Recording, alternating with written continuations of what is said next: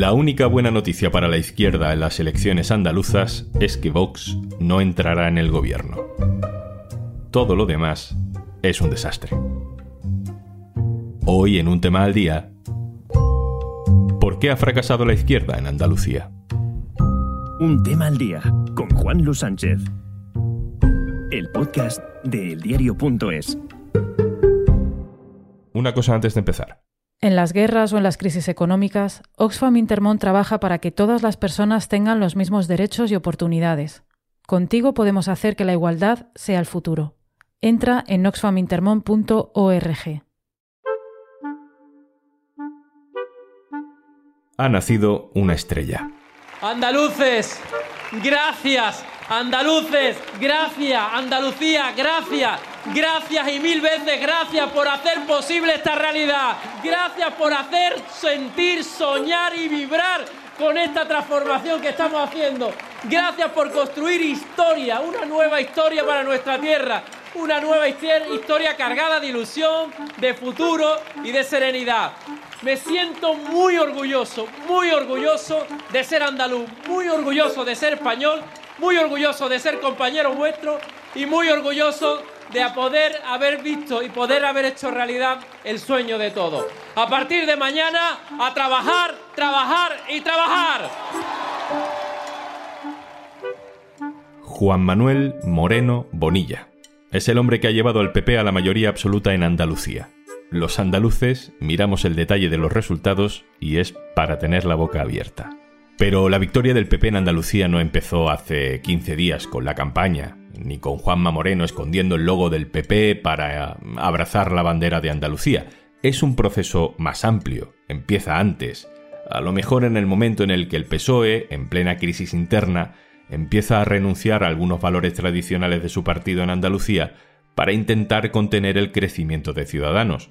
Susana Díaz empieza a moderar su perfil, incluso también por su batalla con Pedro Sánchez, pero luego Pedro Sánchez, cuando gana, elige un candidato con un perfil también moderado, de nuevo pensando en los votantes que se fueron a Ciudadanos. Pero ya era tarde. El barco de Ciudadanos, con todo ese voto, más urbano, más joven, más liberal, hacía años que había zarpado hacia la otra orilla. La operación ha culminado este domingo. El barco de Ciudadanos, en su penúltimo servicio a la derecha, ha entregado todo ese voto en la orilla del PP y después se ha hundido. Y cuando el PSOE despertó, su Andalucía ya no estaba allí. Nos pusimos un objetivo claramente en esta campaña electoral. Nuestro objetivo no era otro que el de la movilización, la movilización del electorado.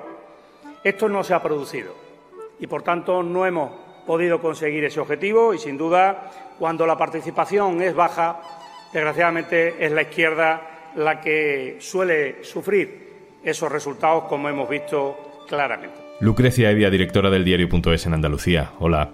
Hola, ¿qué tal? ¿Qué ha pasado? ¿Dónde crees que está la clave para este triunfo demoledor de la derecha? Pues mira, yo creo que ha pasado varias cosas. En el caso del PSOE, la verdad es que quedó noqueado tras perder las elecciones en 2018 y no gobernar, o sea, ganó pero no gobernó, sacó el peor resultado de su historia con Susana Díaz y entonces durante meses confió en que el acuerdo para gobernar de PP y Ciudadanos con el apoyo de Vox se iba a romper por algún lado, ¿no? que se iban a ver forzados a convocar unas nuevas elecciones. Se vio la llegada de Moreno como, como si fuera un accidente, pero cuando se dieron cuenta de que aquello no era un accidente, sino que iban a aguantar toda la legislatura, renovaron candidato, armaron un nuevo proyecto, pero claro, ya estaban las elecciones encima. Entonces, superar el desgaste de 37 años de poder, más casi tres años sin hacer oposición apenas, pues requiere un trabajo de reconstrucción y de proyecto bastante importante que no han tenido. Eso en el caso del PSOE y en el caso de a la izquierda del PSOE, sobre todo en el último año, eh, los conflictos internos no han beneficiado para nada. Se ha mostrado una izquierda a la gresca, poco motivadora.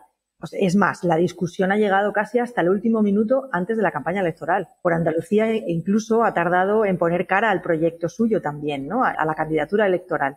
Y yo creo que todas esas cosas les han penalizado. El Partido Socialista en realidad solo ha perdido tres escaños, aunque ha bajado por primera vez del millón de votos.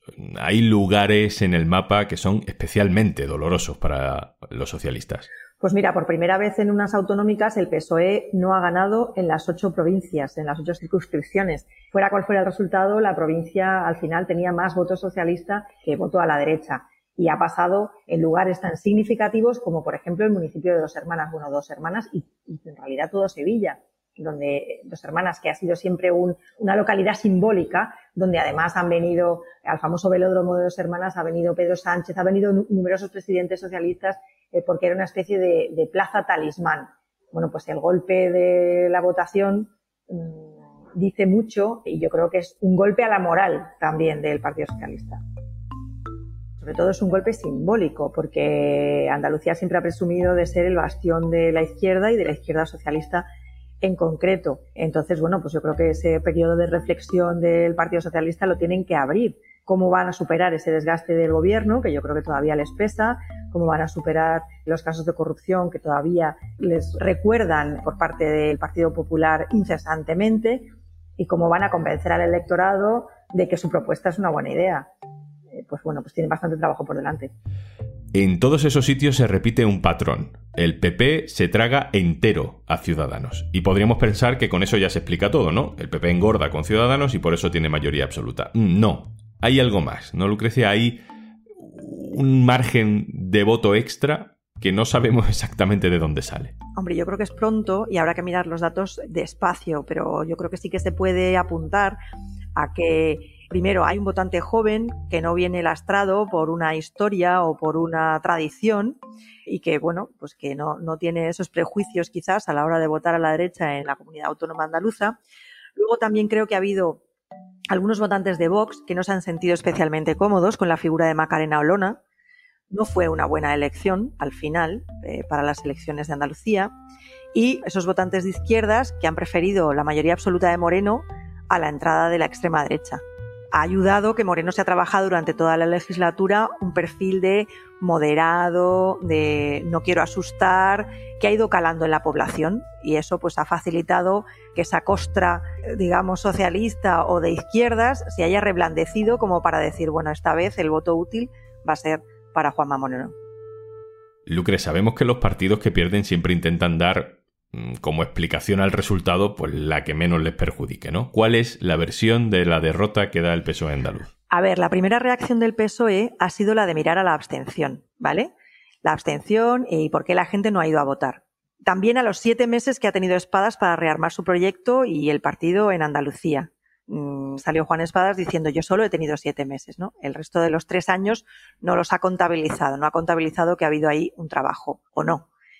No han valorado todavía, que yo creo que lo acabarán haciendo, la emigración del voto socialista al PP en calidad de voto útil contra la entrada de la extrema derecha en un gobierno. O incluso tampoco han valorado cómo la falta de atención a los problemas del campo ha ido provocando que poco a poco que municipios que se llaman eh, agromunicipios de 10.000 o 20.000 habitantes hayan buscado una suerte de consuelo en otras formaciones políticas. Entonces yo creo que todavía no hay una reacción completa o un análisis completo de lo que ha sucedido.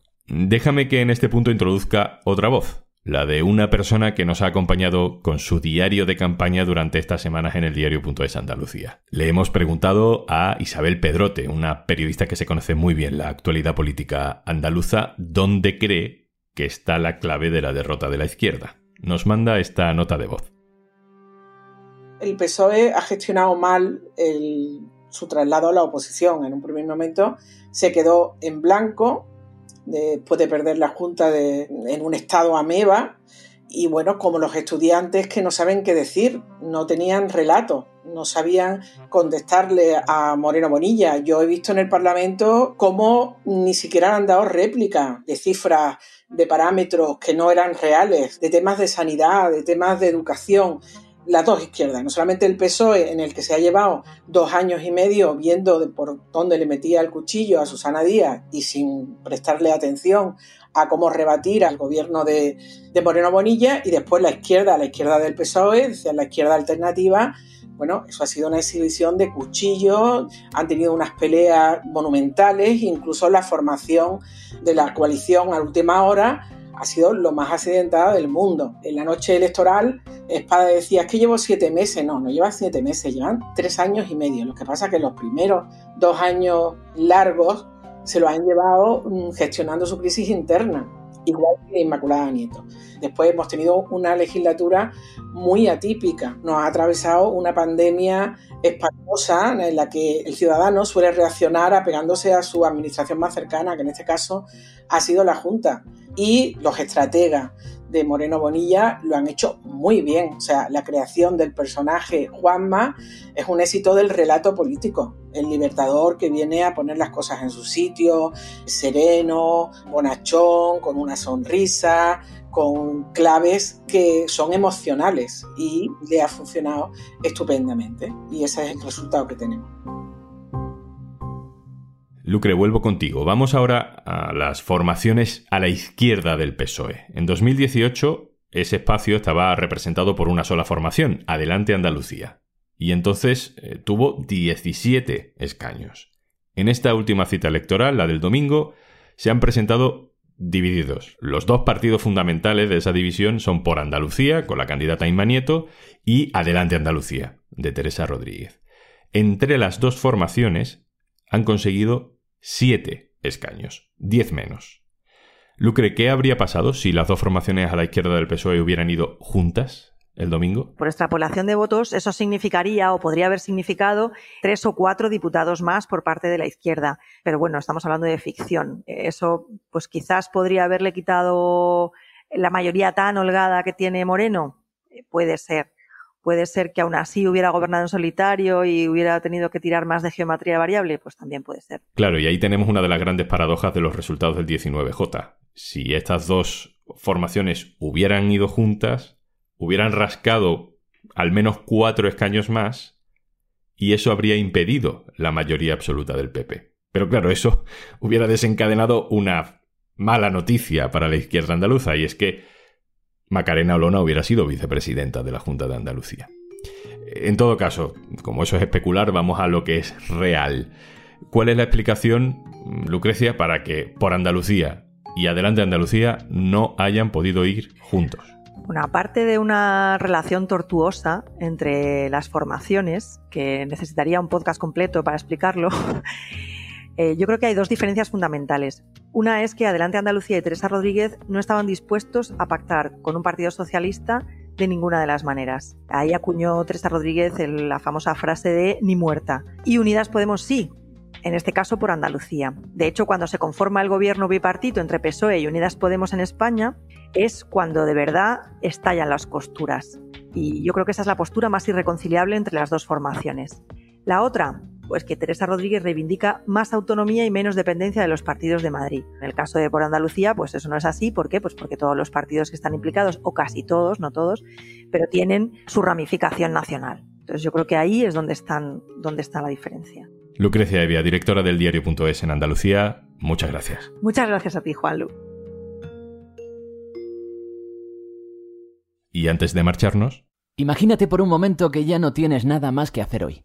Vale, en Podimo no te vamos a poner la lavadora, ni a llevarte los niños al cole, ni tampoco podemos hacer por ti esa reunión que hoy no te apetece mucho. Ni siquiera podemos hacerte el cafelito. Pero venimos a un tema al día del diario.es a regalarte 60 días gratis, para que descubras todos los podcasts y todos los audiolibros que necesitas para que entre tarea y tarea superes un poquito mejor el día. Entra en podimo.es barra al día y prepárate, porque te van a faltar horas para estar al día de todo el contenido disponible en Podimo. Esto es Un Tema al Día, el podcast del diario.es. Te puedes suscribir también a nuestro boletín, encontrarás el enlace en la descripción de este episodio. Este podcast lo producen Carmen Ibáñez, Marcos García Santonja e Izaskun Pérez. El montaje es de Pedro Godoy. Yo soy Juan Luis Sánchez. Mañana, otro tema.